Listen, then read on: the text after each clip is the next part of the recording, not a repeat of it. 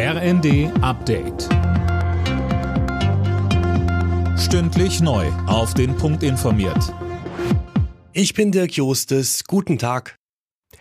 Mit dem Tod der Queen ist ihr Sohn Charles jetzt König von Großbritannien. Er wird sich voraussichtlich noch heute mit einer Fernsehansprache an die Nation wenden.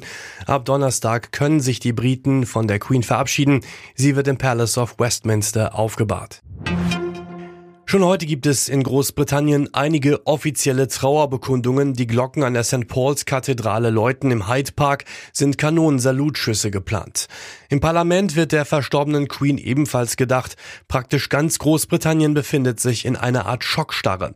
Desiree Kahl lebt seit vielen Jahren in London. Sie sagte uns. Wo dann die Nachricht kam, war auch am Buckingham Palace die Hölle los. Die Leute haben auf offener Straße geweint, lagen sich in den Armen.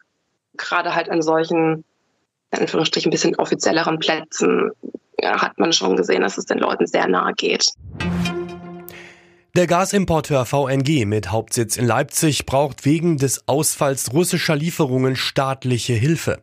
Das Unternehmen hat beim Wirtschaftsministerium einen entsprechenden Antrag gestellt. Mehr von Laura Mikus.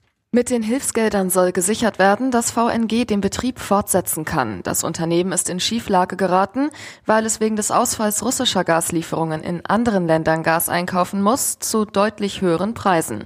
Deshalb wurden auch schon Gelder aus der Gasumlage beantragt.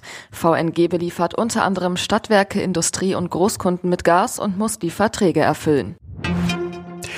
Bei den Krawallen vor dem Fußballspiel des 1. FC Köln in Nizza liegt ein Fan schwer verletzt im Krankenhaus, ist aber außer Lebensgefahr. Der Franzose war von einem der Ränge im Stadion fünf Meter in die Tiefe gefallen. Insgesamt gab es 32 Verletzte.